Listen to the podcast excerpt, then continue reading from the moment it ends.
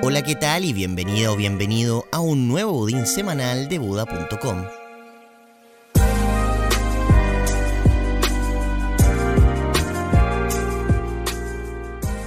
Espero que estés teniendo una muy buena semana y si no te traigo noticias que sin duda te alegrarán el día. La semana pasada la capitalización de mercado de Bitcoin logró superar el trillón de dólares. Una de las plataformas de intercambio de criptomonedas más grandes del mundo está lista para salir a la bolsa de valores en Estados Unidos. El dólar digital parece estar a la vuelta de la esquina y MicroStrategy compra más Bitcoins.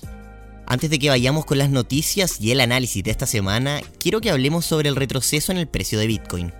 En estos últimos meses han llegado muchas personas nuevas al mundo cripto y nos gustaría contarles que estos retrocesos son normales y particularmente comunes cerca de precios simbólicos como los 50 mil dólares. Es perfectamente legítimo decidir vender cuando tu inversión ya tuvo la rentabilidad esperada y estos precios íconos sirven como hitos. Esta es una de las razones de por qué insistimos en que si inviertes lo hagas a largo plazo. Y por último, no te asustes, todo es parte del ciclo. La corrección que tuvo solo hizo que su precio retrocediera algo así como 12 días. Siempre mantén la calma, piensa en frío e invierte responsablemente. Ahora sí, vamos con el análisis de esta semana. La adopción de Bitcoin avanza más rápido que la de Internet en sus primeros años. Es bastante usual que en el mundo de las criptomonedas se compare el crecimiento que ha tenido la adopción de Bitcoin con el crecimiento que tuvo Internet en sus primeros años. ¿En qué se parecen? ¿Por qué en 2021 es posible enviar un correo electrónico y que el destinatario lo reciba en segundos, pero no puedo hacer lo mismo con el dinero? Acá es donde la comparación de Bitcoin con Internet cobra sentido. Internet es una tecnología que nació a fines de los años 60, hace aproximadamente unos 50 años. Es una red que permite transferir información al instante desde cualquier parte del mundo. Si no fuera por esta red de computadores interconectados, no podrías estar escuchando esto ahora. Pero al principio Internet era muy distinto a lo que conocemos ahora. En los primeros años, y como en toda nueva tecnología, solo quienes tenían un alto conocimiento técnico podían formar parte de el futuro. Las interfaces de usuario estaban pensadas para desarrolladores y en general todo requería entender muchísima computación. En este sentido, los primeros años de Internet son bastante comparables a los primeros años de Bitcoin, donde quienes veían el valor de esta red eran quienes se daban el tiempo de entender el trasfondo técnico e imaginar cómo esto podía impactar en el futuro sin necesariamente detenerse a juzgar el presente. Internet en el comienzo era poco útil.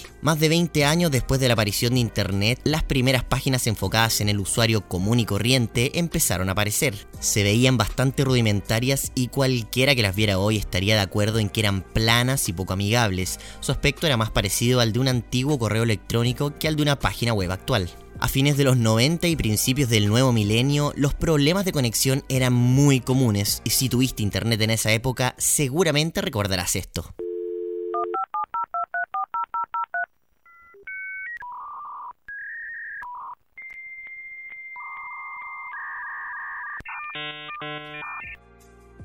Hoy Internet es totalmente distinto y accesible para más de 4,6 billones de personas o aproximadamente el 60% de la población mundial. Con Bitcoin pasa algo similar, pero las cifras indican que su desarrollo y adopción están creciendo más rápido que el de Internet. 11 años después de la aparición de Bitcoin, cualquier persona puede enviar o recibir Bitcoins sin la necesidad de saber cómo funciona la tecnología. Para ponerte en contexto, en 1997, 27 años después de la aparición de Internet, había aproximadamente 130 millones de usuarios usando esta tecnología y entre 1997 y 2005, o un periodo de aproximadamente 7 años y medio, la cantidad de personas que usaban Internet creció de 130 millones a 1 billón. Bitcoin, en cambio, tan solo 11 años después de su creación, ya tiene 130 millones de usuarios. Si proyectamos la curva de crecimiento, se estima que para 2025 o en 4 años más ya haya un billón de usuarios usando la red.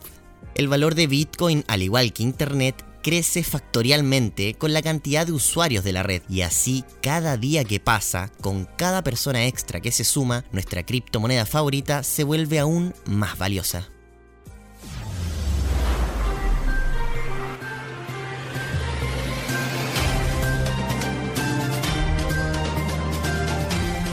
Ahora vamos con las noticias cripto más importantes de esta semana.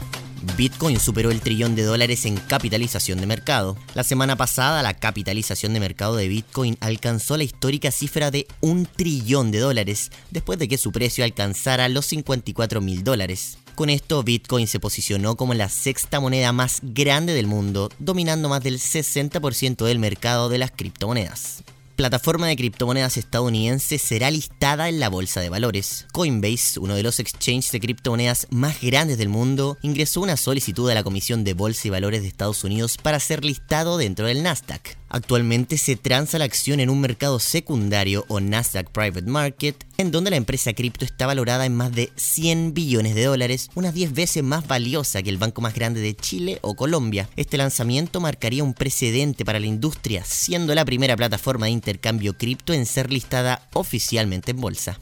El dólar digital podría llegar a Estados Unidos este año, el presidente de la Reserva Federal de Estados Unidos, Jeremy Powell, anunció esta semana que las primeras interacciones con el dólar digital y el público general serán este año. Tendremos diálogos con las personas sobre este tema, dijo Powell, y mientras tanto, el director del Banco Central estadounidense aseguró que están enfrentando distintos desafíos técnicos y colaborando con otros bancos centrales alrededor del mundo. La empresa Tether finalmente llega a acuerdo en batalla legal con Estados Unidos.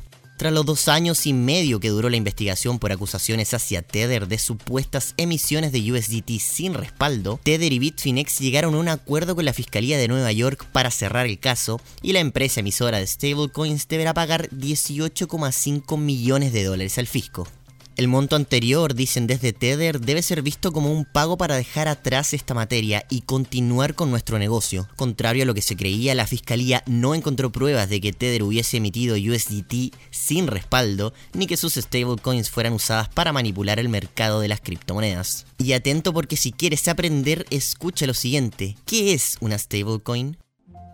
Las llamadas stablecoins son criptomonedas cuyo valor está ligado a una moneda gubernamental estable, como por ejemplo el dólar estadounidense, y en su mayoría son emitidas por entidades centralizadas. Existen varias versiones de stablecoins, pero la más popular se llama USDT, que es emitida por Tether, la empresa de la que hablábamos antes. Para que su emisión sea válida, cada stablecoin que se crea debe estar respaldada materialmente por un dólar o un activo de igual valor. En resumen, un USDT equivale a un dólar y el valor este tipo de criptomonedas no varía. Las stablecoins pueden ser usadas para resguardarte de la volatilidad de otras criptomonedas si es que en algún momento deseas vender.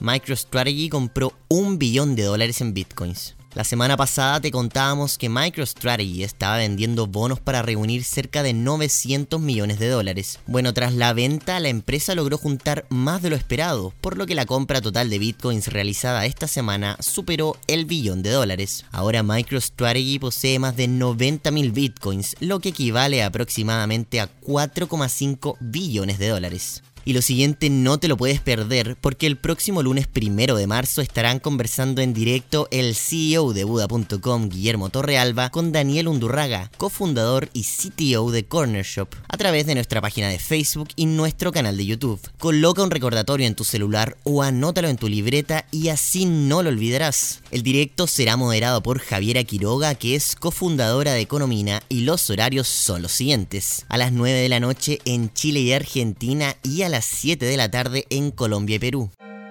Eso sería todo por hoy, espero que hayas aprendido algo nuevo con este budín semanal y si te gustó recuerda compartirlo con tus amigos y nos vemos para la próxima.